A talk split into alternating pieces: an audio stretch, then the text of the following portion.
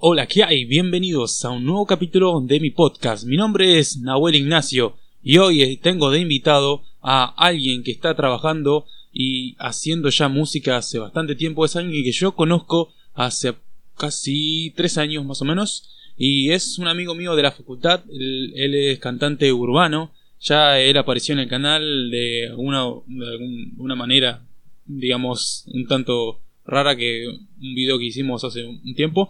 Pero bueno, eh, como él se dedica un poco más a lo que es la parte musical, eh, me pareció una buena mm, oportunidad para hacer algo, digamos, para que alguien más le ayude. Porque eh, cada artista también hay una historia, también hay un buen trabajo y varias horas de tiempo. Así que bueno, ahora lo voy a estar llamando a mi amigo Matías alias Nigma. A ver, a ver, ahí yo estoy. A ver, a ver. Esperemos que se escuche bien. Hola, hola. Hola. Hola, ahí está, ¿se escucha? Sí, ¿no? Sí, sí, se escucha bien. ¿Cómo anda, compa? ¿Cómo anda, ¿Cómo anda, loco? Años no, ¿qué digo? Años, meses que no te, que no te, que no te veo por esta, esta pandemia. ¿Cómo andas? Contanos, contanos quiénes sos, quién sos, qué haces, a qué te dedicas, todo eso. Contale a la gente que te está conociendo eh, con mi canal. A través de mi canal, perdón. Bueno, para, para los oyentes de ahí de, de mi compañero, mi nombre es Nigma, bueno, mi nombre, me presento con mi nombre artístico, con el con el del DNI. que, vos quieras.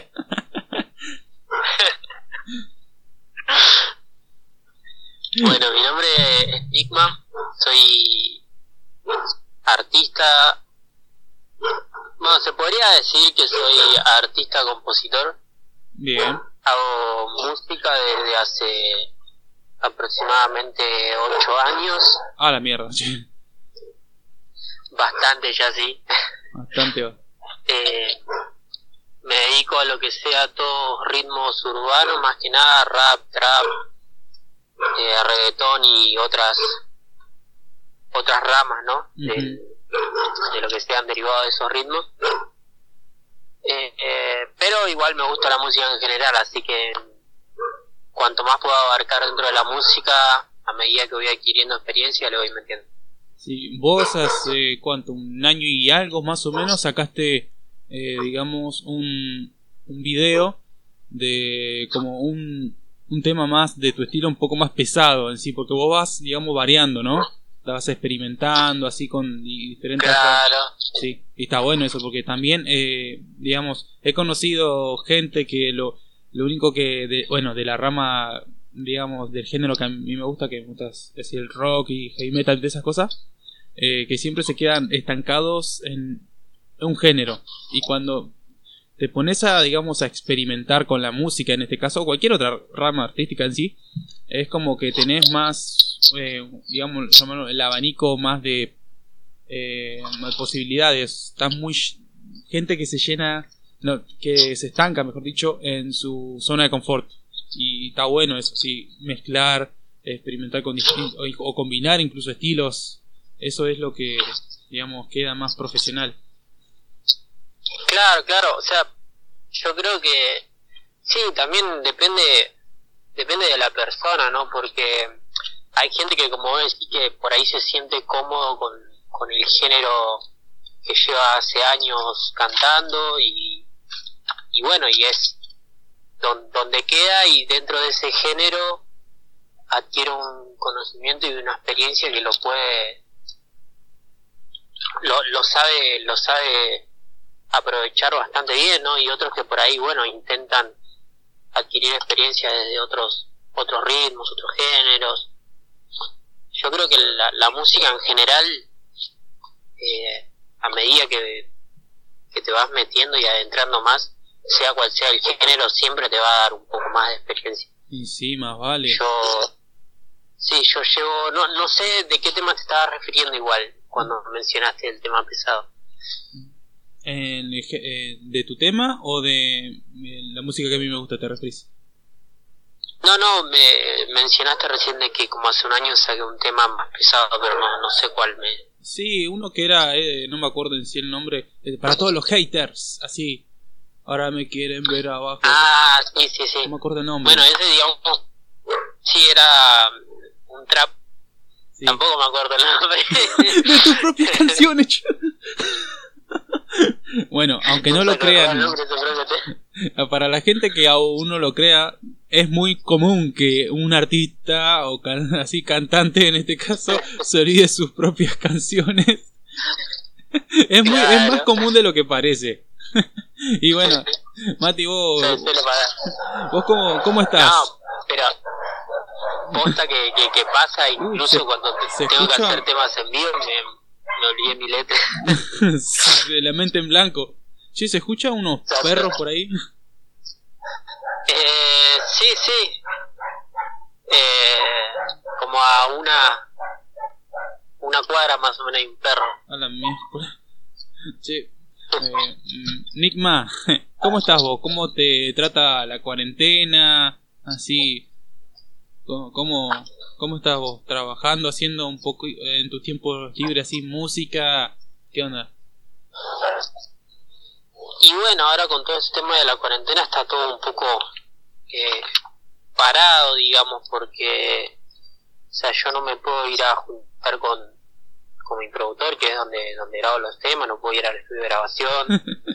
eh, está, está como muy, muy colgado eso. Creo que en todo el ambiente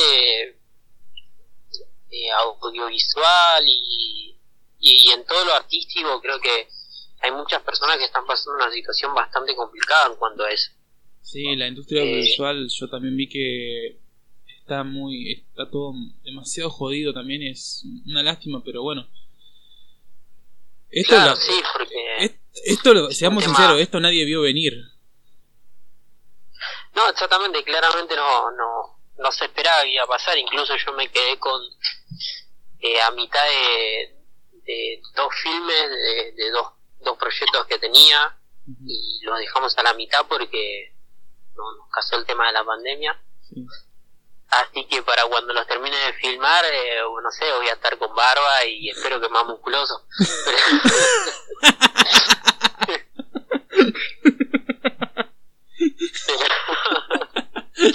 o, o más musculoso o más gordo. No sé. es una o la otra. una de las dos. Claro.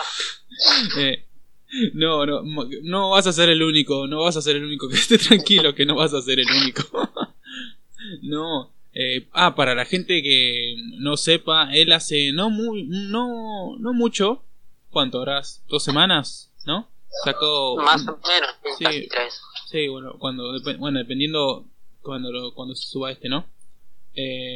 Dos o tres semanas más o menos que eh, Nickma subió uno de sus últimos videos, así que el, si lo están viendo eh, o escuchando por YouTube, el link va a estar en la descripción.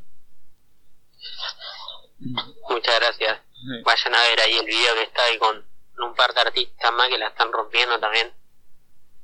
Eh, no, y sí, la verdad, bueno, justamente ese fue el proyecto que quedó, en, quedó tildado porque era un nuevo álbum de cuatro canciones con otros artistas que iba a estar colaborando. Y, y, bueno, hicimos dos temas, pudimos hacer y quedaron dos para cuando pase eso de la cuarentena. Sí, eh, a, a mí también eh, el tema de mi- hacer contenido, eh, a mí en el tema de hacer contenido, uy, se escuchan unos perros, che. Sí, no, se estaba escuchando medio tildado. Ah. Eh, al- para el tema de hacer contenido también en mi caso me jodió un montón porque eh, yo tenía ya planeado hacer varios eh, varios videos así con, eh, con mi canal y esto me jodió pero también digamos que me benefició porque bueno puedo hacer ahora esto que también está bastante bueno Eh, en, algunos casos me perjudicó otros benefic- me be- benefició y, y a vos en qué te perjudicó y te, te benefició.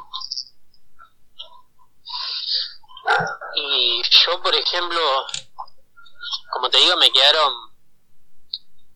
me quedaron proyectos sin, sin terminar de realizar y aparte que bueno, ahí no tengo la suerte que va creo que es una situación como dijimos antes que a muchos les está pasando que por ahí no, no contamos con las herramientas en nuestras casas para para poder producir nuestros temas, para poder ya, qué sé yo, filmar un video. Hay muchos que por ahí sí cuentan con esa posibilidad y es un golazo. eh, pero hay muchos que por ahí no, ¿no? Eh, yo, por ejemplo, previamente al, al, último video que mencionamos recién, yo hice otro video eh, filmado con el celular desde mi casa. Ese sí lo hice, tenía un tema ya grabado y bueno, le hice un video con una temática un poquito sangrienta, digamos. Ah, sí, sí, sí, yo eh, sé. Yo no lo entendí muy bien ese video, digo, no no, sab no sabía que, a, a, en qué iba, pero estuvo bueno. Sí, bueno, eh, era, era un, tema que en su momento cuando lo escribí, cuando escribí la letra, fue, fue algo bastante fuerte y personal, y entonces si lo tenía que representar en un video tenía que hacerlo de una manera fuerte. Y, y bueno creo creo que salió un buen trabajo para hacer algo hecho en casa no no salió mal y, y, cuando uno está en su casa tiene que arreglarse con lo que puede digamos en el caso audiovisual no exactamente exactamente sí ah. exactamente es más estoy pensando en hacer stop motion con plastilina para el próximo video no quiero preguntar para qué, pero por ahí la gente lo va, lo va a preguntar, así que ¿para qué? O sea, dale, eso total, después nos traumamos. Eh, nada, es, es un... No sé, estoy explorando dentro de todas las posibilidades que tengo al alcance de la mano. Eh, vi también muchos videos que hacen, no sé, ya sea para explicar algo, para un video o algo, que hacen, hacen videos así con plastilina, vos seguramente lo conocés lo que es un stop motion. Sí, sí, sí, conozco. No sé, no, no, no, no lo sé pronunciar bien, pero entendiste. Es, slow motion.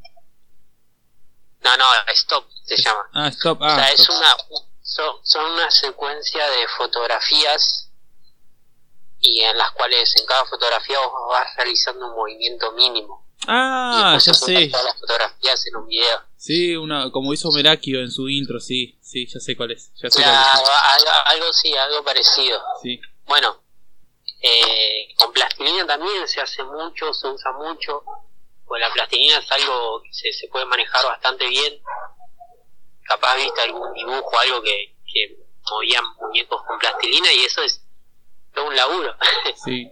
es poner la cámara fija, sacar una foto o un video e ir pausándolo a poquito y lo vas moviendo y, y bueno, te queda un video en secuencia realizada de ahí como si la plastilina se moviera sola.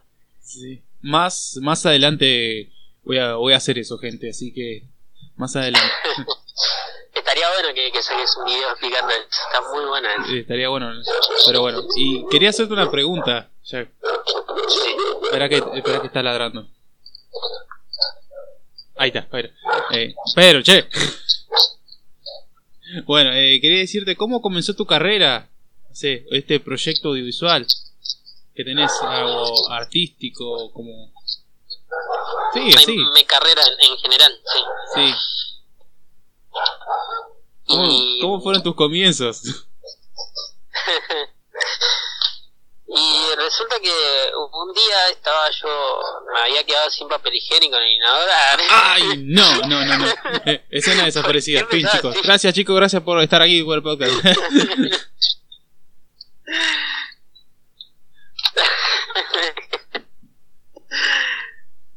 eh, no, no, pero empezó en la, en la secundaria esto. Mm. Eh, no, no sé o sea, fue, fue en segundo año de la secundaria. Yo había entrado, digamos, a la, a la secundaria con,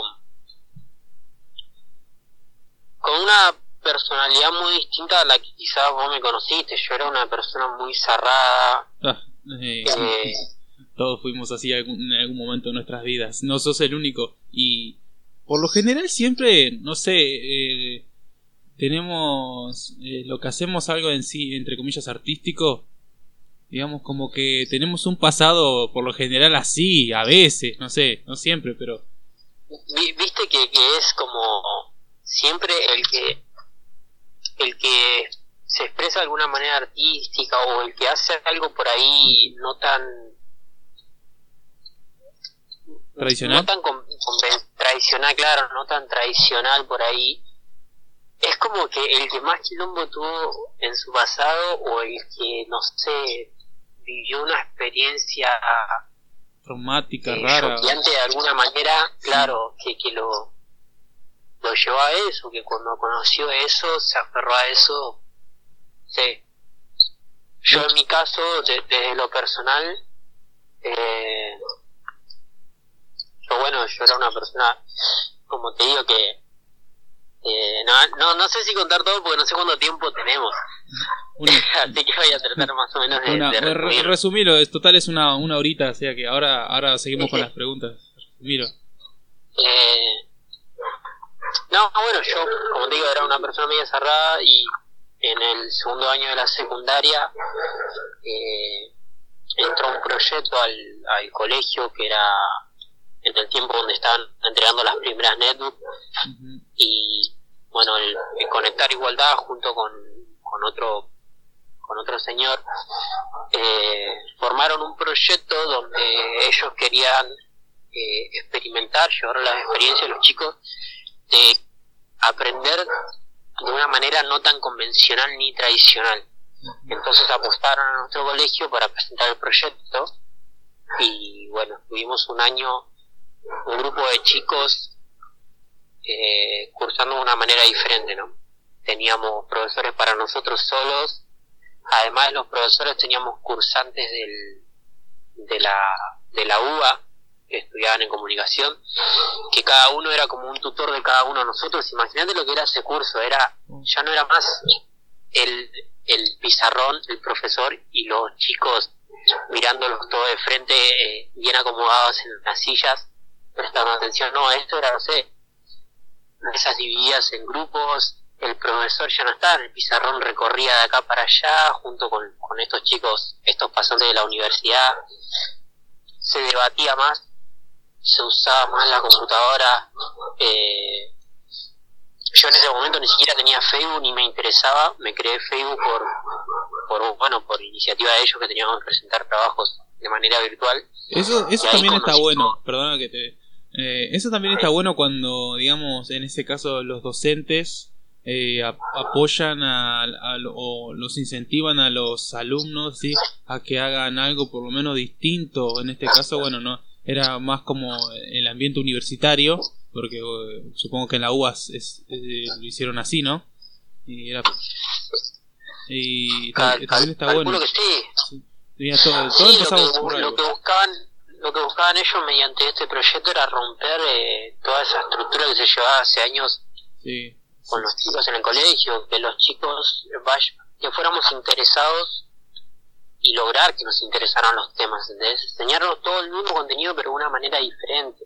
Sí, es como que eh, ya el, el sistema educativo tradicional no, no estaba, digamos, no estaba funcionando como en cuanto hace 30 años atrás funcionaba, ¿no? Ahora hay más cosas, o sea, estamos hablando del 2013, ¿no? Y no, estamos hablando de 2011, 2012 más ah, o menos. Bueno, ah, bueno, yo tuve, la, yo tuve esa computadora en el 2013, por eso recién. claro, no, en provincia llegaron eh, años después, más o menos. Pero viste, bueno, y desde ahí, viste, con algo muy chiquito, aunque sea eh, no, no con algo lo, más berreta que empecé, ¿viste? Pero lo más importante es que empezás, ¿viste? Yo en mi caso eh, aprendí todo lo que era edición gracias a un taller que, que fui cuando era un poco más chico, ¿no? Eh, editaba con el Movie Maker, imagínatelo. Imagínate lo viejo que era. Movie Maker, ese fue el primer editor que yo aprendí a usar. Sí, yo también. Yo a ese editor lo, lo aprendí a usar hasta que lo daba vuelta como quería. No, y después me llegó un momento que me quedó corto. No, pero lo, lo di vuelta. Pero esos fueron los primeros pasos en, digamos, en mi carrera o comienzo en el mundo audiovisual, en mi caso, ¿no? en la edición de video. Y después, me, después bueno, me, fui para en el, Sony Vegas, ahora Camtasia, y después voy, por el Premiere en algún momento, ¿no? Pero, viste, por, por algo chiquito se empieza siempre. Y, claro. y por lo más barato incluso, ¿no? Eh, en este caso, digamos, eh, un instrumento musical, ¿no? una, una guitarra siempre, no sé, por lo general siempre nos compran una de juguete o la que nos regala un pariente, etcétera. Todo. Claro, sí, sí. Todo. Y, pero bueno, todo, todo empieza con un comienzo. Nosotros presentamos un proyecto con un grupo que era, mediante un rap, presentar un trabajo de historia, en el cual rapeaba muy pésimo yo, pésimo, mal. Eh, y a partir de, ese pequeño grupo que se llamaban los Borbotones, que éramos cinco integrantes, eh, a partir de ahí el año siguiente queríamos expandir ese proyecto para todo el colegio con mi compañero, que éramos los únicos dos que habíamos quedado. Eh, y bueno, de ahí, a partir de ahí me empezó como, empecé a escribir mis propias letras, eh, me presenté por primera vez en un escenario como para empezar encima fue bastante impactante, o sea, delante de 300 personas aproximadamente, oh. el primer show que haces. Ah, es como... ah, ah, bien. o sea, ah, ah. Claro, o sea, no, no, estás, es como que, toma, anda a cantar tu primer tema delante de cinco pies. Mm. Ah, bueno, ya tenés unos nervios, son cinco pies. Pero te dicen, ah, nomás, anda, te cantar un tema, ¿cuántos son? Nada, 300 pies nomás. Ah, sí, 300, sí. sí, te tiembla. te, te, tiembla literalmente las nalgas. Te juro, ese día me temblaba la mano. E, ese día salió tan mal que salió bien. ¿Eh? ¿Entendés? Es como... Para empezar tenía lentes de contacto. Por primera vez. Me molestaban los ojos, no podía ver un carajo. Segundo, había escrito la letra la noche anterior, porque yo estaba organizando todo ese evento y no hice tiempo de escribir mi letra. Eh, así que la saqué en una, la imprimí y la llevaba en una hoja en la mano. Tercero, cuando me tocó el momento de cantar, salía al escenario con la hoja y mi compañero que me hacía el efecto de luces me apagaba y me subía las luces como si fuera flash. Por lo tanto, más los lentes de contacto y que me temblaba la mano y la fotocopia y la luz que no me daba, no me dejaba leer. Eso era como, me acordé el primer, el segundo verso y después agarré de la calentura, hice un bollo la hoja, la tiré para un costado y como de película empecé a improvisar. El loco se mandaba, no había improvisado en su puta vida, pero, pero, decía, ya estamos acá antes de hacer el arme reír. Y te puedo creer que me, me, salieron un par de rimas bien copadas y como que, listo, fue la frutilla del postre para cerrar el show. Y yo como con el corazón en la boca, como, ¿en serio me están aplaudiendo?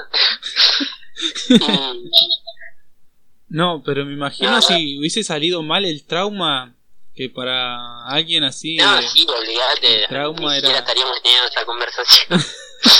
no, porque ¿cuánto, tenías ahí?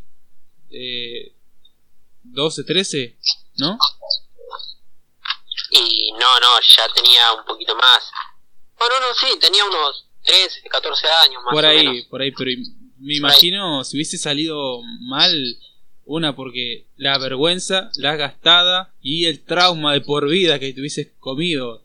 No. Y, no solo eso, porque aparte me faltaban dos años más todavía por seguir en ese colegio, ¿entendés? No, es como quinto año, listo, ya fue, total, no nos vemos más la cara. No, o sea, tenía que seguir yendo. y ese... y ahí, ahí empezó, digamos, el, el, el camino de, de la música con vos, ¿no? Y ese fue el primer escaloncito. Después, después vos, te metiste un poquito más, ¿no? De una manera más eh, eh, técnica así esas cosas, porque bueno, no solo a, propósito, no, un artista no solamente que es alguien que canta y toca un instrumento, no, hay toda una información detrás, ¿no? Tenés que aprender de, de primero, tenés que aprender, en este caso de Mati, tenés que aprender a, a rapear. Y, y si también, si querés, también puedes armar bases, por lo tanto, requiere un conocimiento de aprender un programa de sonido. En este caso era. ¿Cuál era? No me acuerdo. ¿Qué cosa? El programa que usas para hacer bases. El FL Studio. Ah, Pero en ese momento yo no lo usaba. En todo ese tiempo yo desconocía lo que era FL Studio, desconocía cualquier programa, teniendo en cuenta que nos dieron las computadoras, pero a ver, no eran unas supercomputadoras que se bancaban unos reprogramas y aparte no tenía conexión de internet fuera del colegio, digamos. eh, así que llegué a mi casa y estaba con lo que hice tiempo en descargar en mis ratos libres ahí en, en el colegio. Y eran todas bases de YouTube en ese momento. Sí, y la típica, ¿no? Y, eh, gracias, gracias YouTube, gracias YouTube por gracias YouTube por existir ahora. Y también lo, lo que aprendí al principio de todo también fue mucho a manejar todo lo que sea equipos de audio, o sea, porque yo estaba a cargo del evento y si bien tenía los profesores que, que me iban ayudando todo, en los años siguientes, después en, en cuarto y en quinto año, yo empecé a quedar a cargo solo en ese colegio de todos los, todos los eventos. Ya era como, fui el pionero, el que el que empezó eso, nadie antes había hecho eventos para festivales para fin de año, todo eso en el colegio. Yo fui el primero que lo hizo y a partir de ahí en adelante, durante los próximos años que me restaban de colegio, que eran dos, más dos años más que seguí yendo después eh, a hacer eventos. ¿Entendés? Eh, y digamos que fui ganando una experiencia en cuanto al el tema de los sonidos, los micrófonos, y sí, porque cuando te vas... también, que es muy importante también, cuando vos estás coordinando un show, eh, tenés gente que, que la tenés que guiar, ¿entendés? Sí. Eh, y es una monotonía que si no estás organizado previamente, que si no tenés una hoja con el orden, si no tenés un horario eh, estimado, ¿entendés? Eh, es un despioles. Sí, y el dolor y nervios. aprendiendo.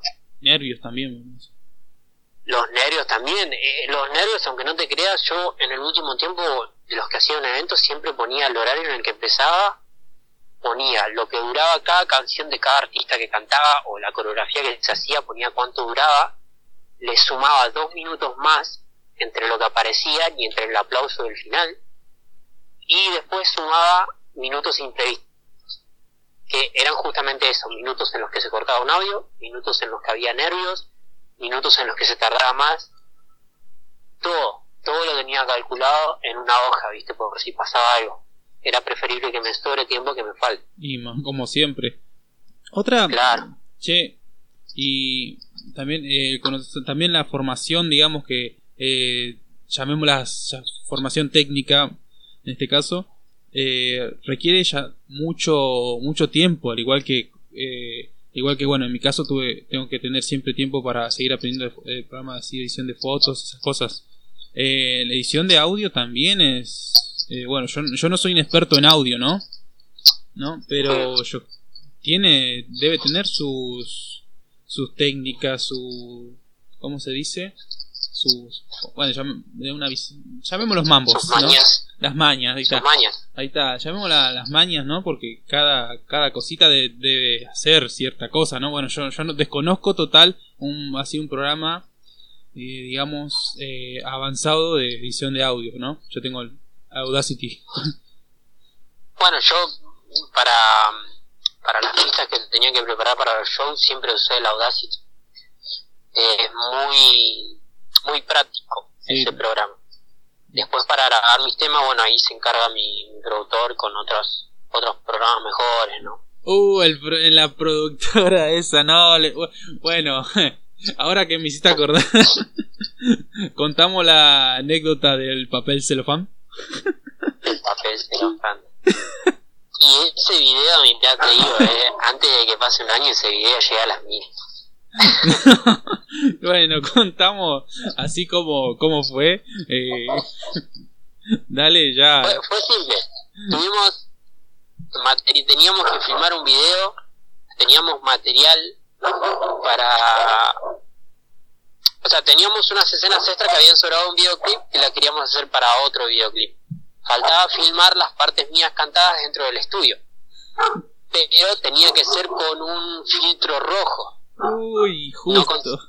Justo ese filtro rojo no encima.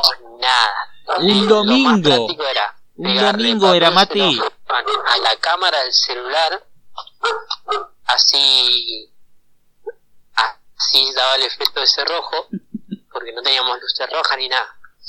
Estuvimos recorriendo todo, era verano encima, ¿no? Sí, verano, un domingo. Cagados de calor con, con vos, con, con mi otro compañero buscando papel celofán por todos lados. Nos metimos a un bazar chino que el, el chino nos seguía pensando que íbamos a robar. Que le íbamos a robar, o sea, tampoco que somos. Bueno, también tenemos cara media. media, media, La pero cara de tampoco. delincuente, los pies entraban con la excusa de comprar papel celofán. Pensaba que íbamos a afanar, boludo, o sea. El chino, el chino ya estaba afilando las katanas ahí. Eh, y no conseguimos, y al final tuviste la idea de ir a una verdulería pues estabas cagado de hambre. Sí, querías mal. comprarte una naranja, una mandarina, no sé qué. Una, man- una naranja. No, man, eh, no me acuerdo qué era, bueno, la cosa. Una fruta. Una fruta, me compré una, una naranja, poner que era. Y claro, estábamos, eh, habíamos recorrido tanto así de acá para allá eh, y continuamente ha- hacía calor, calor. Encima yo para para joderme más me fui de eh, ropa de negro, o sea, remera negra, pantalón negro, zapatillas negras y hasta las medias eran negras. y pantalón largo encima. Sí, pantalón largo también, che. Y, y estos locos estaban así, así medio relajados, pero también tenían calor. Pero yo en una me agarro un hambre y sed, dijo, digo, bueno, me alcanza solo para una sola cosa. Y llevé re poca plata, me acuerdo. Bueno, ¿qué me puedo comprar? Alimento y, y, y algo líquido. Sí, bueno, naranja. Y justo, llegamos a una cuadra, a una cuadra, no me acuerdo cuál, vi una verdulería. Disculpa, tenés fruta, sí, ta, ta, ta, una naranja, dame. Ah, Bueno, sí, toma. Y que veo, la bolsa de naranjas era roja. Era Nada de roja. zanahoria. Ah, ¿zanahoria era? Sí. Ah, ya no me acuerdo muy bien, muy, hace ya bastante tiempo pasó. Bueno, eh, la cosa le digo al verdulero, le digo, disculpame, ¿te puedo pedir eh, que te puedo cortar así un pedacito de la bolsa que necesito para un trabajo, no sé qué? Me dijo, sí, dale, agarrá, agarré un pedacito de ju- justo bolsa, una bolsa roja y estábamos recorriendo, no sé cuántas cuadras recorrimos buscando una bolsa roja de papel celofán. Yo estaba que lo quería matar a, a. Y tu otro amigo también me parece que te quería matar. Y el otro estaba ahí también. Y bueno, la cuestión fue esta y... Y voy, ¿qué pasa? Aparezco. Che, ¿no? algo así te sirve, te digo. Y, y sí, sirvió. Sirvió.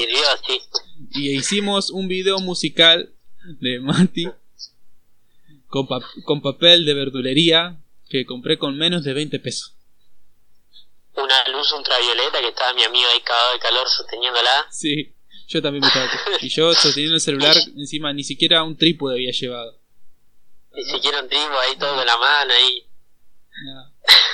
Más croto, imposible, boludo. Dentro del video se ve como. Uh, Uh, se ve como wow, así, wow, qué profesional, ¿no, amigo? Un papel de verdulería y una luz ultravioleta. no, lo que es saber ingeniársela con poco, ¿no? Y si sacamos cuenta, ese video, porque el tema creo que me salió en ese momento 300 pesos. Y ahora resulta que por ahí, quién sabe, es el video más visto.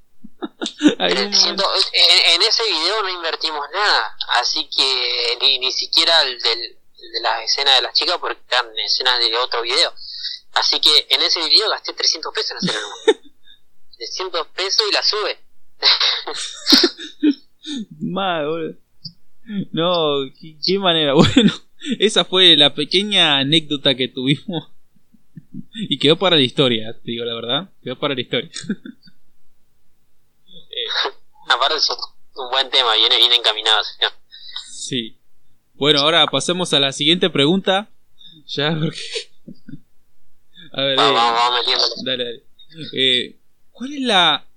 ¿Cuál ¿Cuál fue la reacción que tuvo tu familia al ver que vos te estabas dedicando a la música?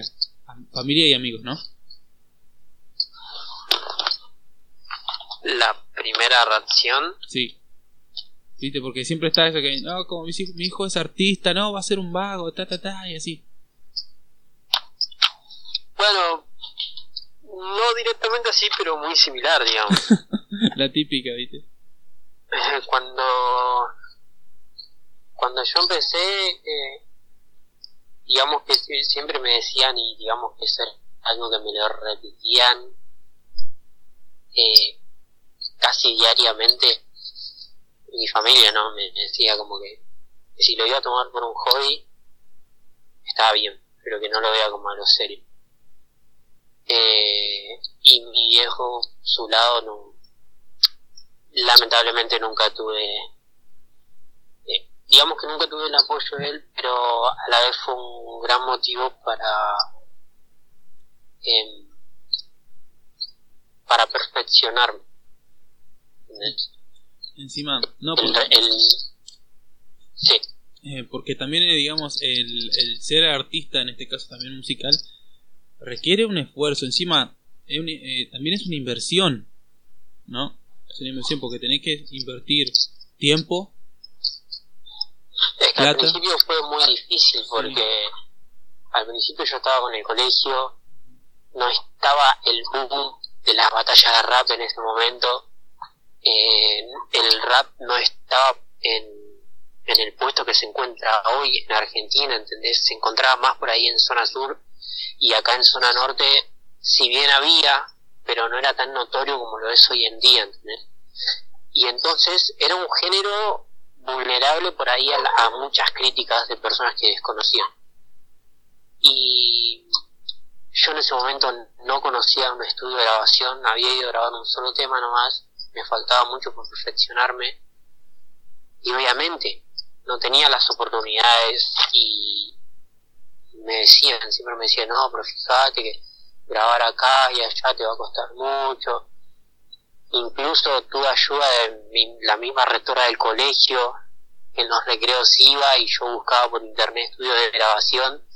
Y como teníamos buena amistad con la rectora me dejaba usar su teléfono en la rectoría para que yo llame a los estudios de grabación para preguntar eh, cuánto salía y demás.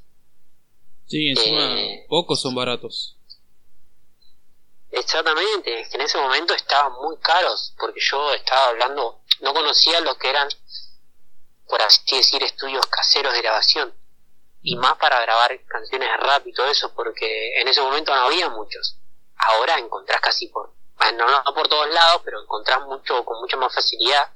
Sí, porque, ahora todos quieren ser productores y demás. Sí. Pero en ese momento, en ese tiempo, había las, las oportunidades eran muy escasas y de parte de mis amigos, eh, de mis compañeros más que nada, porque prácticamente vivía en el colegio, eh, sí, siempre tuve, dentro del colegio, digamos que fue donde se fortaleció mi confianza, mi seguridad, porque había mucha gente que me apoyaba. E, en, el colegio, no, no era por agrandarme, pero me hacían sentir, ¿entendés?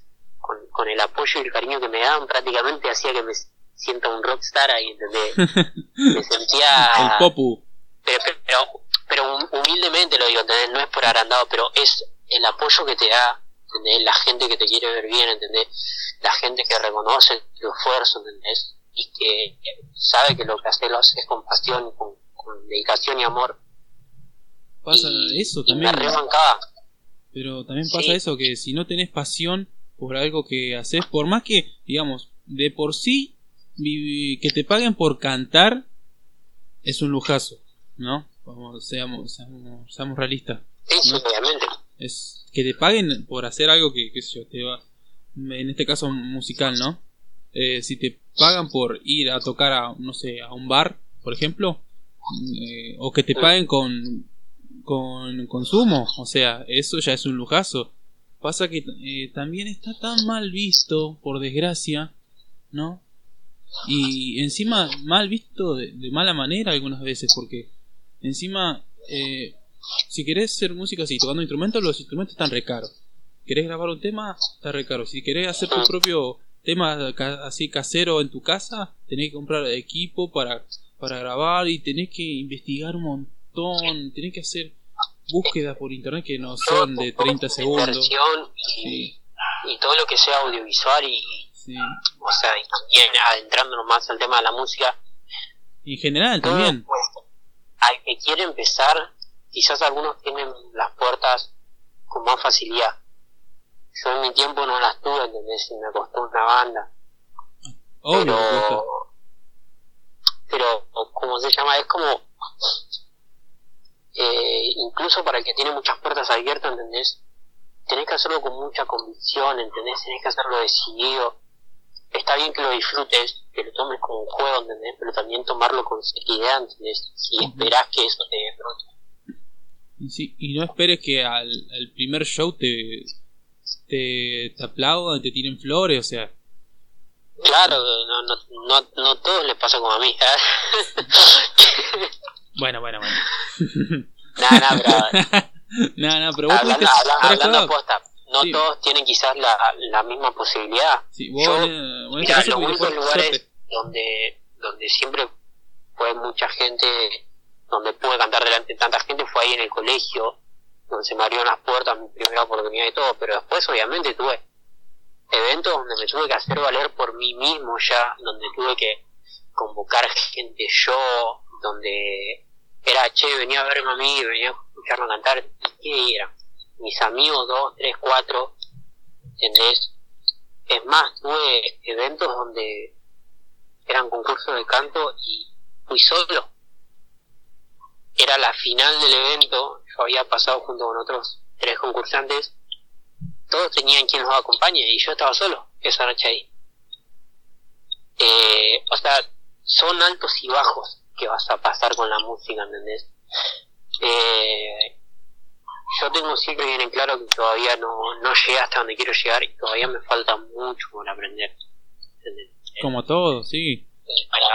obviamente, sí, claramente. Pero son altos y bajos que, que tenés que aguantar y que a veces, qué sé yo, a veces es difícil. Si no tenés una mínima palmada en la espalda de algún amigo, de, de alguien querido y sincero, a veces es difícil encima ya de por sí digamos que te, vos te quieras dedicar a, en este caso a esto de la música o en cualquier rama artística no está mal visto encima es como mira si yo le digo a alguien eh mira soy eh, no me gusta mucho el término youtuber no pero pueden le digo mira hola ¿a qué, ¿a qué te dedicas? y bueno yo soy youtuber le digo es como si fuese que tengo no sé el corona? Es que, a ver, son cosas que que la gente normalizó tanto que, que son casi imposibles, es como que si las pone en otro plano, es como que mm. ver a alguien cercano, que conocen, que, que esté emprendiendo algo, ¿entendés? De, dentro de esas ramas, no lo van a creer, no le van a tener fe. Bueno, obviamente siempre hay gente que te apoya, ¿no? Pero, digamos, del, del 100%, algunos con suerte tienen al 40% de esa gente que lo apoya. Pero la mayoría siempre es un 70% de gente que te la está tirando abajo porque te dice, ser realista. Dedicate a otra cosa. Claro, laburo de verdad. incluso la gente, la gente misma que te quiere, ¿entendés? Pero ¿por qué? Porque ellos van a lo seguro, ¿entendés? Porque algunos porque no quieren que te la des contra la pared, ¿entendés? eh, y, y, no sé, algunos simplemente porque están encerrados en un círculo donde van a lo seguro, las posibilidades de trabajar, estudiar, tener un laburo fijo que vos sabés que lo vas a conseguir, que haces esto tal cual te lo dicen acá. ¿Entendés? Y esa gente lamentablemente no te va a creer, no va a apostar a lo tuyo hasta que vos no lo demuestres con resultados, ¿entendés? Yo estuve mucho tiempo, muchos años, yendo a grabar temas, yendo a regrabar temas, temas que no me gustaron, ¿entendés? Buscando lugares donde cantar, no me salía ninguna oportunidad desde que terminé el colegio, caí en, en, en muchos bajones, ¿entendés? Porque decir cuándo se me va a dar, por qué me cuesta tanto. Cuando saqué mi primer videoclip, eh, mi primer videoclip profesional, porque anteriormente había sacado otro, pero digamos que ese no era profesional profesional porque no lo hizo un productor audiovisual. Pero cuando saqué el primer oficial, que en una semana llegó a las primeras mil, para mí era un golazo eso. Es, obviamente que me falta un re recorrido, porque mil no son nada a nivel profesional dentro de la plataforma de YouTube. Eso también, mira, mira, eh, eso digamos que también está un poco en ese, llegar a mil visitas está mal visto de decir, uy, qué poquito. Hace un video vos, fíjate cuánta repercusión tenés y después contame qué tan difícil es llegar a mil visitas, porque hoy en día si no llegas al millón o más, no sos nadie. Y, y eso está mal visto, en serio. Es que para más o menos empezar a pisar fuerte o algo, son 100 fijas. 100.000 visitas fijas y ya te puedes con, ya te consideran como artista. ¿Pero por qué? en realidad las vistas en realidad no no no, suman. No califican a un artista, en realidad, ¿entendés? Eh, hay artistas que, qué sé yo, así mismo dentro de los mismos millones de visitas, ¿entendés? ¿Cuánto tenés un tema popular de, no sé, algún chabón, no sé, cualquiera, no, no voy a mencionar ningún nombre, pero algún chabón que, no sé, tenga 300 millones de visitas. Y Paul McCartney saca un tema que Paul McCartney es uno de los más grandes artistas del mundo que quizás tiene uno o dos millones ahora ¿entendés? a nivel musical y global sería como comparar 100.000 visitas con 1.000 visitas que serían las la, de alguna persona que recién está empezando. Estamos hablando de Paul McCartney uno de los integrantes de los Beatles. No es joda. Exactamente. Exactamente, ¿entendés? Pero por eso ahí está, ¿entendés? La cantidad de vistas no califica la calidad, eh, la calidad de un artista, ¿entendés? O los seguidores. También, ¿entendés? Es algo que está bien, mueve, da oportunidades, da puertas, porque el alcance a más espectadores te abre más puertas, hace que te puedas hacer más conocido y todo eso, ¿entendés? Pero también está el boom y después mantenerse en el boom. Tampoco es cosa fácil. ¿eh? Sí, porque ponerle te esforzás, te esforzás para llegar al, en este caso al boom y después tenés que seguir, seguir esforzándote para mantenerte ahí. Y la cosa es mantenerlo, porque ponele, es cuando vos te esforzaste tanto para tener un buen físico, ponele. Pero ese físico tenés que mantenerlo. Y en este caso también pasa lo mismo. No, eh, Tenés que laburarlo. Bueno, cuando, cuando yo llegué, cuando yo pasé las primeras, las primeras mil, ¿entendés? Para mí era algo horroroso, fue en una semana, ¿entendés?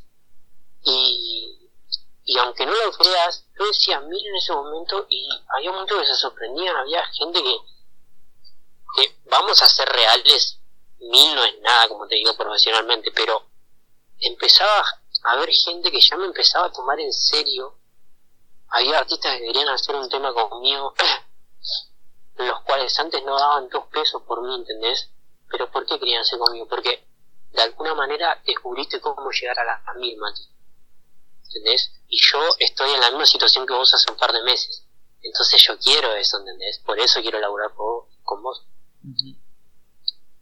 Esa, ese tipo de, de, cosas nunca, nunca las aproveché, nunca quise, porque yo creo que siempre hay que mantenerse sincero si no, no me gusta como que no me gusta que vengan a mí y tampoco me gusta ir a hacer un, tema con alguna persona solamente por el alcance de vistas o algo. si yo trabajo con alguien tiene que ser porque en verdad eh, hay química dentro de lo musical, porque en verdad me gusta su trabajo, ¿entendés? Porque en verdad creo que se puede componer algo bueno. ¿Entendés? Yo puedo estar fascinado por grabar un tema con una chica que no la conoce nadie, pero que yo creo que tiene un re potencial y que me re gusta cómo trabaja musicalmente. ¿Entendés? Eh, creo que eso es así. Sí, también, eh, uno de cuando yo te empecé a conocer, eh, yo te había recomendado a una conocida mía. ¿Te acordás que fue con la que hiciste un video que Nani eh, fue Nani, Nani también que esos también son contactos. Un saludo para Nani si está escuchando esto algún día. Eh, y viste los, los contactos también eh, eso es lo que lo que mueve, viste por ahí eh, conoces a alguien que le gustaría participar o, se dedica a tal, viste los contactos también ayudan mucho más más que las visitas. Obviamente que eh, yo creo que tenés que... ¿Mm? Sí, sí, obviamente. Yo creo que hay que saber medir entre mantenerse auténtico y, y también buscar estrategias para cuando uno está empezando, ¿entendés?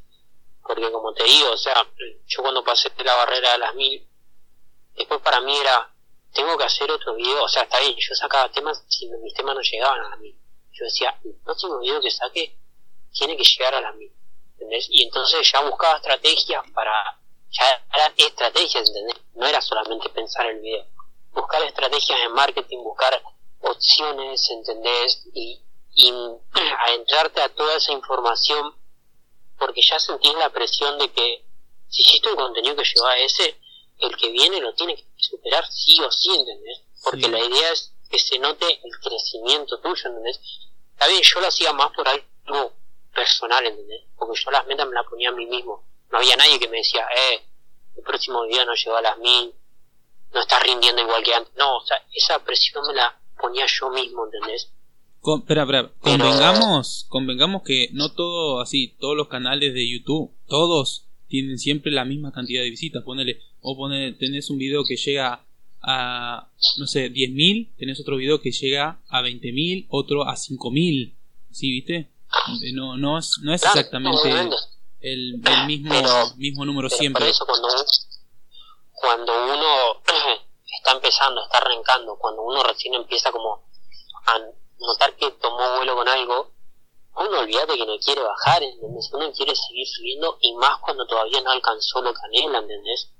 Pero tampoco eh, exageremos así que no te la creas así como agrandado, o sea, mantener... No, no, obviamente, siempre manteniendo la humildad, la humildad. Pero hablando de, por ejemplo, eh, yo busco superarme profesionalmente, ¿entendés? En lo artístico, busco siempre llegar, yo lamentablemente ojalá pudiera decir que, con lo que tengo, que con lo que logré, me basta para vivir de eso, ¿entendés? Pero yo sé muy bien que no, ¿entendés? Mis temas, todo junté plata yo, laburando acá, laburando allá. En cuanto a lo artístico, en cuanto a mi producción musical y videos, nunca pedí plata prestada. Siempre lo hice yo todo con mi propio esfuerzo, ¿entendés? Haciendo alguna changa acá. Ídolo. Yendo a laburar a otro lado, ¿entendés? Todo con mi propio esfuerzo, ¿entendés? Cosa que cuando lo terminara, cuando lo viera, lo pudiera disfrutar porque era eh, de mi propio esfuerzo, ¿entendés? Y sin embargo, sé de que todo tiene un tiempo, No puedo, eh, el día de mañana, eh, los años vienen con más presión, los años vienen con la vida en sí, ¿entendés? Te viene con más responsabilidades. Y sí, no está bueno llegar a viejo y decir, ¿por qué no lo hice cuando pude? Yo no quiero hacer eso. No, no solamente eso, sino de te cuesta más mantener las cosas, ¿entendés? Yo, por ejemplo, qué sé yo, te pongo un ejemplo. Ayer, por decirlo así, ¿entendés? En un tiempo pasado, yo tenía la posibilidad de tener un laburito, algo, trabajar, ir a estudiar, venía a mi casa y listo, ahí tenía para mi tema, ¿entendés? Hoy en día, con la edad que tengo, ¿entendés? No puedo seguir manteniendo el mismo la misma fórmula, ¿entendés? Porque hoy soy más grande y tengo más responsabilidades, hoy tengo que pensar en mudarme solo, en independizarme, eh, tengo que pensar que tengo que pagar cosas propias, ya, ya uno no puede estar todo el tiempo dependiendo de alguien más, ¿entendés? No, tampoco da. Por lo tanto, eso, eso implica que hagas otros gastos y que ya no puedas invertir tanto como lo hacías antes con lo que te gustaba hacer, ¿entendés? Eh, yo ahora para producir un tema, o sea, la pienso mucho más, ¿entendés? O sea, no, no es como antes que solamente la plata iba para la música y era algo que disfrutaba hacer ahora. Tengo que medir otras cosas, ¿entendés? Tengo que buscar de dónde sale esa plata, tengo que buscar que me alcance para fin de mes, que me quede para invertir en otras cosas para que me genere más y para el día de mañana poder estar con algo sólido, con algo estable y poder tener un ingreso para seguir invirtiendo en la música. Ojalá y aparte, se me con la música y pudiera trabajar de eso, pero no es el caso hoy en día. Así, aparte también es, es un gasto que no sabes si vas a ganar si ingresos claramente. Es claramente porque lo de la música yo lo hago porque me gusta por ocio por ocio puede ser no, no no no por ocio. Lo hago porque me gusta porque es una profesión que, que yo elegí tomarla como una profesión y no como un hobby ¿entendés? pero si la elegí tomar como una profesión además de hacerlo con pasión también tengo que hacer de que sea una profesión con todas las letras ¿entendés? tengo que buscar de que esto funcione tengo que buscar de el día de mañana poder lograr algo con esto ¿entendés? y que sea algo que que me sirva para la para mi vida ¿entendés? me, me quedó mucho la parte esa que vos dijiste que todo con tu esfuerzo. O sea, me hizo acordar a algo que yo hice para comprar una guitarra mía que yo tengo. Una guitarra así criolla, muy sencillita. Pero para comprarla tuve que agarrar, pintar eh, como 5 rejas en el rayo del sol un día de 35, 38 grados. Pero es, es así, es como que tenés que romperte la espalda para comprarte, para comprarte algo relacionado con la música. Cuando, cuando quería grabar mis canciones, yo laburaba por propinas. Estuve en un mayorista de verduras cuando no conseguía laburo ni nada. Me fui a laburar ahí, estuve un tiempo ahí laburando por propinas. Y iba a trabajar eh, siete horas aproximadamente. Iba a la mañana y lo que tenía que hacer era cargar todo lo que compraban de mayorista, llevárselo a los autos de, los de los compradores, ¿no? Y encima de eso, el chabón, porque el chabón era un chanta, te daba el espacio, decía, acá laburá por propina, lo que la gente te haga. Vos cuando la gente pasa las cosas por la caja, vos le decís si se quiere se lo lleva al auto, todo, lo ponés en caja, pum. Te lo cargas todo, te lo llevas ahí en el auto, y ellos a veces te dan una propina de dos pesos, cinco pesos. Miseria. Miseria. El chabón no te paga nada, pero te exigía de que encima vos si estás ahí, mantenerle un poquito limpio el lugar, barrele si hay de cáscara de cebolla, algo, y si a veces viene alguna descarga, algo, ayuda a acomodar un poco las cosas, porque yo te estoy dando el espacio acá, para que labures. Yo no te estoy pagando, pero vos estás laburando acá gracias a mí. Hijo Ese fue uno, uno, uno trabajo. También se hacía, ¿entendés? Porque al final del día tenías unos 300 pesos que en ese tiempo era plata, ¿entendés? Pero a laburar con proteína, ¿entendés? Y después, qué sé yo, otros lugares también me tocó ir a laburar en logísticas, ¿entendés? Donde son trabajos pesados, ¿entendés? Carga de descarga. Eh, y con todo ese esfuerzo puedo juntar para, para bueno, para grabar mi primer videoclip, ¿entendés? Eh, pero la satisfacción que, que uno siente al tener algo ya vos con tu guitarra o yo ahora dar un video, o cualquier persona que por ahí esté escuchando esto, que por ahí se sienta identificada con, no sé, con algo que compró que quería mucho, que anhelaba mucho, o con poder irse de viaje a, tal lado, ¿entendés? Pero cuando sabes, cuando sabes que lo hiciste con propio laburo tuyo, esa satisfacción no te la quita nadie. No, nadie. Y si alguien le tuvo una experiencia así, muy similar, que lo diga en los comentarios que lo vamos a estar leyendo. Y ya para ahora para ir, digamos, ir cerrando de a poco, quería hacerte dos preguntas más y después vos me podés hacer una pregunta. Bueno, ¿Qué es lo que disfrutás más de ser músico? es una pregunta que es, es esa pregunta. Sí. ¿Qué es lo que más disfrutas? O sea, en, en un escenario esperemos que bueno, que todo vuelva a los, las multitudes, esas cosas que vuelva pronto para que más artistas y gente que también trabaja en el medio eh, puedan seguir con sus carreras. Yo creo que son muchas cosas. La, ¿Cómo era la pregunta? ¿Qué es lo que más disfruto, no? Sí,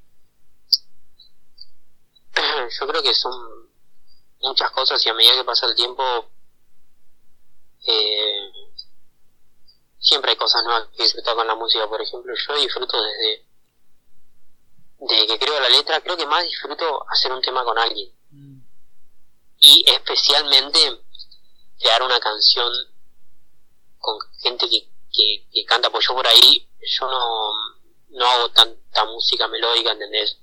En los últimos años por ahí me estuve lanzando un poquito más, pero no, no, todavía no me desempeño en, al 100% con eso. mm, pero trabajar con, con artistas que cantan, que tienen terrible voz, es admirar y te da un gusto trabajar con ellos, ir a grabar con ellos. Aparte que no es solamente ir a grabar una canción y listo, es el momento que compartís ahí, ¿no? Como filmar un video también. O sea, es más, disfruto más eh, eh, de hacer el video de verlo terminado. De verlo terminado me encanta. Pero el proceso de hacer un video, de viajar, de... te rompe la cabeza. ¿sí? siempre hay una anécdota, siempre... Sí, es, Sí. es ese momento. Es ese momento. Eh, Bueno, varios y momentos obviamente, porque- lo que no me quita nada es el aplauso de la gente. Pero habrá varios momentos porque en el caso de hacer un video, hacerlo, cuánta cuántas risas habrán salido, ¿no? En cada en cada uno, No, cuántas tomas. eso, sí, sí, sí, siempre pasa una u otra cosa que te acordás, siempre te, te pasa. Como anoche estaba hablando con una de las chicas con las que estoy por trabajar en, en uno de mis próximos videos, que en su momento tuvimos que filmar una escena en el tren los dos, haciendo como si fuéramos enamorados, como si fuéramos pareja, Ah, y nos conocimos ese día, ¿entendés? Eh, Mira. Profesionalismo, Mati. Claro, y, pero no, pero te juro, en el video vas a ver como que uy, re- risas en cámara lenta, la pareja re feliz, pero en ese momento nos estábamos cagando de risa porque no podía abrir un paquete de galletitas, ¿entendés? O sea, la importancia de los planos también, porque a veces por ahí se ve la parte de la risa, pero no se vio el momento antes cuando yo le preguntaba, ¿y te gusta el pan? Y empiezan a salir las cosas así, sí, como sin sentido. Vos lo ves, claro, la gente ve el resultado, Claro. ¿no? La gente ve el resultado. No ves lo que Es todo lo que pasó. es, es eso. Por, por eso. Eso es lo Porque- mejor de cuando haces un videoclip. Y cualquier otra filmación en sí. Las risas, las carcajadas. Obvio, obvio. Me gusta trabajar con, con gente así que, que es copada, que... Sí, siempre... Es lindo. Sí, lo mejor. Y Y- después, como te digo, no hay nada más, más lindo también que un show en vivo, ¿entendés? Que más cuando, creo que, más cuando no sos conocido, cuando te parás de gente que no te conoce y presentás una canción que no conoce, porque te das cuenta cuando, cuando en verdad escucharon tu tema y cuando en verdad le gustó, ¿entendés? Eh, ver que, que, que, que lo bailan o ver que, que lo sienten, ¿entendés? Dependiendo de la canción que hagas, pero ver que la gente está ahí y que te prestó el oído y no te conocen.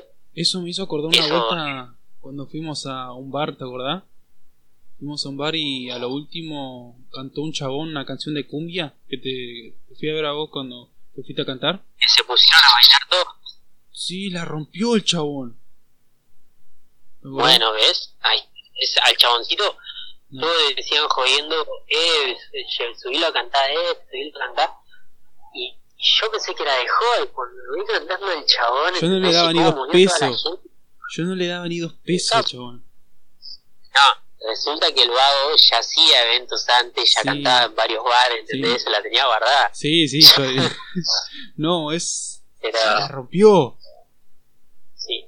Igualmente, el chabón ahí hizo temas conocidos, ¿entendés? Pero yo hablo el, el doble mérito de presentar artistas que, que presentan todo contenido que nadie conoce, ¿entendés? Yo he ido a lugares donde presentaron chabones canciones que no conocían y pues a mí era como wow, o sea, me explotaba el bocho, ¿entendés? Me rellegaban las canciones. Eh, por eso le digo, eso es como que para un artista yo creo que es una de las cosas más lindas, ¿entendés? Que te devuelvan todo eso que vos invertiste, tiempo, ganas, pasión, lo que sea que hayas invertido en esa canción, que te lo devuelvan con aplausos Encima es gratis eso, que te, con aplausos, es gratis, o sea. Es gratis, pero vale oro. Sí, es gratis, vale oro. No, es, no hay con qué darle también. Pasamos a la siguiente pregunta. Sí. ¿Qué le dirías a alguien a ¿Qué le dirías a alguien que está empezando a invertir en su carrera musical? Sea cual sea. Primero, que, em, que tenga convicción. Mm, convicción. Que el ambiente musical no, no es color de rosas. Es lindo, es, lindo, pero también es bastante cruel y duro. Y tienen que saber ver las dos caras de la moneda. Y otro también es que que se aprendan a tomar los comentarios o las críticas negativas y hacerlas constructivas. Porque a uno le puede pasar de que hay muchos que le dicen, eh, tu tema es re bueno, esto y lo otro, y a veces no lo estás ayudando, porque a veces por no decirle que el tema es malo o que no está bien producido o bien logrado, eh, alimentas el ego de una persona que cree que un trabajo es bueno y por ahí tiene mucho más por aprender y mucho más por explotar. Y a veces es malo que cuando, cuando te apoyan, cuando realmente el tema por ahí no es tan bueno, ¿entendés? A mí lamentablemente me pasó de recibir muchas críticas malas, pero yo podría haberlas tomado mal, ponerme mal y no hacer más música, o tomarlas como yo lo tomé por el lado de, está bien, está bien, dijiste que es horrible, está bien, no era la manera de decírmelo, pero me lo dijiste, listo. Ahora, la próxima canción voy a mejorar, me voy a romper más el lomo para callar de la boca. Ah, qué, qué palabra eso, creo que lo mejor del podcast. Es, es, que es eso, compa, es eso, ¿entendés? Hay muchas personas que te van a tirar mucha, muchas cosas feas, vos. Pero están vos también en tomar eso como energías, ¿entendés? Para ir con más fuerza, ¿entendés? Sí, lo, ¿sabes? lo peor, lo peor que hay gente que se lo toma así de verdad, ¿viste? Ponerle eh, yo, yo, te puedo, yo le puedo decir a alguien que no me gustó y por ahí se lo toma mal, se deprime, esa cosa, ¿viste? hay casos, en serio, hay casos que la gente, el mismo artista se deprime o en, algunos también se suicidan, incluso, pero bueno, eso ya es, mejor ni tocar ese tema. te duele cuando está bien. Yo creo, yo creo que la gente tiene que pedir, aprender a medirse con sus palabras, ¿entendés? No tiene que decir que todo es color de rosa pero también tiene que aprender a decir cuando una cosa no está bien, ¿entendés? No le puedes decir quien está empezando, eh, tu tema es una cagada, o no, no, no me gusta, o sea, decíselo de una manera más sutil, decíselo de una manera técnica, ¿entendés? Para que el chabón lo entienda y para que entienda que no se lo decís de mala manera, que se lo decís con la mejor para que aprenda y lo mejore, ¿entendés?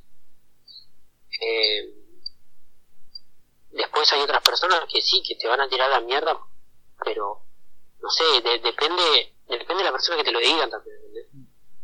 A mí personas que me han dicho que mis temas por ahí eran malos o esto que lo otro y quizás no me dolieron, quizás me dieron esa fuerza para hacerlo mejor y hay personas que me lo dijeron y en verdad me redolieron porque hay cosas que lamentablemente no, no, las puedes tolerar, ¿entendés? Yo tuve datazo, tuve una ex que me había me lo dijo y en el peor momento de nuestra relación. me dijo que no bancaba mi música, que no le gustaba, no me acuerdo bien sus palabras, pero me lo dijo así fríamente. Te juro que me redolió eso, Pero por eso te digo, ¿entendés? Está, depende de cada persona que te lo diga y depende cómo uno lo tome, ¿entendés? Si vos sabes que, que lo tuyo es bueno, si vos sabes que lo, que lo podés mejorar, ¿entendés? Hacelo, ¿entendés? Metete de cabeza, metete de lleno ahí, estudiá, informate, ¿entendés? Perfeccionate, sé tu propio crítico, ¿entendés? Y sé el peor, tu peor crítico. Y, sé, el peor y nunca te des por hecho, ¿entendés? Nunca te des por terminado, porque siempre podés crecer un poco más. Y, tampoco te acomodes. Exactamente. Siempre, siempre tenés que ir eh, evolucionando, llamarlo, por llamarlo así, ¿no?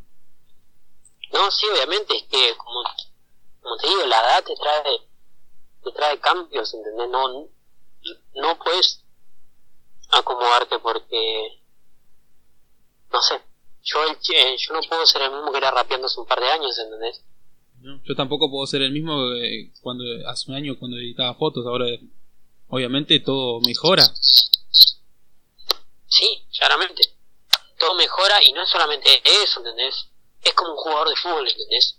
El jugador de fútbol, el, que era delantero, el que se corría todos los 22 años y no lo agarraba nadie, a los 30 años aprende otro estilo de juego, aprende a jugar más con pelota parada, aprende a perfeccionarse en tiros libres, en cosas que sabe que a la edad de él, sabe que no puede hacer esos piques de 22 años, pero puedo mejorar en otras cosas que lo hacen seguir siendo un buen jugador, ¿entendés? Sí, no.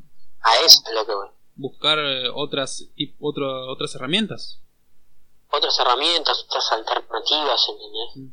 De... Exactamente acorde que te dé el cuerpo, ¿no? Sí, sí, exactamente. Y ya, bueno, creo que vamos ya finalizando. La última pregunta que es una pregunta que vos me puedes hacer a mí, cualquiera. Una pregunta que yo te puedo hacer a vos. A ver, a ver. Chan, chan, chan, chan, chan, chan, chan, chan. A ver. ¿Sabes que esto lo tendría que haber pensado antes del podcast? no pasa nada. Pero, no, no, a ver. Eh, ¿Cuál es tu objetivo hoy en día con lo audiovisual? Porque dentro de lo audiovisual hay muchas ramas, hay muchos objetivos. Algunos quieren decir, bueno, yo quiero perfeccionarme en esto para ser youtuber o para ser no sé, ser más reconocido siendo videos para cumpleaños de 15 o hacer videoclip o hacer películas. ¿eh? Hoy en día, hoy, hoy, si te preguntaran hoy, ¿qué es lo, cuál, para qué lado es donde más te, te tiraría? Y mira, eh, con todo lo que es mi objetivo audiovisual, en este caso es, hoy en día puedo decir que es, mi primer objetivo es vivir de lo que a mí me gusta. En este caso es hacer fotos, ah, también podcast ahora que empecé a hacer podcast. Y, pero digamos que también apunto a hacer eh, cuando esté trabajando más en mi música es hacer hacer mis, mis propios videos musicales eh, producir mi, mi propio mi, mi propia carrera en sí eso es lo que digamos es mi objetivo hoy en día Después, si se da otra cosa, se dará. Pero por lo menos hoy en día puedo decir que mi principal objetivo es vivir de lo que a mí me gusta. No, está muy bien. Eh. eso es lo que, pretendo con esto. Mantengo uno de estos objetivos también. Bueno, y creo que ya damos por, final, por finalizado este podcast eh, que dejarnos cómo te buscamos en tus redes sociales para la gente que está conociendo ahora a través del canal. Eh, bueno, en mis redes sociales me pueden buscar como en Instagram como Nickma N I G M A bajo Music M U S I C guion bajo y después en, en Facebook, bueno, en Facebook tengo la uso poco la página, pero por lo general lo que comparto en Instagram se comparte automáticamente ahí. Eh, también me pueden buscar como Enigma. Eh, y en mi, en mi canal de YouTube me buscan como Enigma también. Eh, más que seguro les va a salir eh, contenido mío. Si esto lo están escuchando a través de YouTube, va a estar toda esa información en la descripción del video. Y bueno. Perfecto, gracias. Y bueno, y mis redes sociales, Instagram, eh, arroba Nagu-Ignacio2 en Instagram, en YouTube, Nahuel Ignacio, y en Facebook, Nahuel Ignacio 2.0. Desde ya, Mati, gracias por todo por todo este digamos espacio de valor que esperemos que, le llegue a quien le tenga que llegar para quien esté digamos en una situación eh, un tanto perdida. Pero esperemos que esperemos que bueno que, se dé cuenta que dentro de un año hagamos el podcast de nuevo a esta hora y a esta fecha a ver cómo nos fue. Dale. Esperemos que Esperemos que ya no estemos en pandemia. esperemos primero eso y, y, si y esperemos que sea también con en, modo video también. También, también. Así que Mati, Nigma, muchas gracias por este espacio y bueno, ya saben, mi nombre es Nahuel Ignacio. Este fue un capítulo del podcast y nos estaremos viendo la próxima. Suscríbanse, denle like, comenten. Lo estaremos leyendo con mucho cariño todos. Y eso fue todo. Chao. Chao, chao.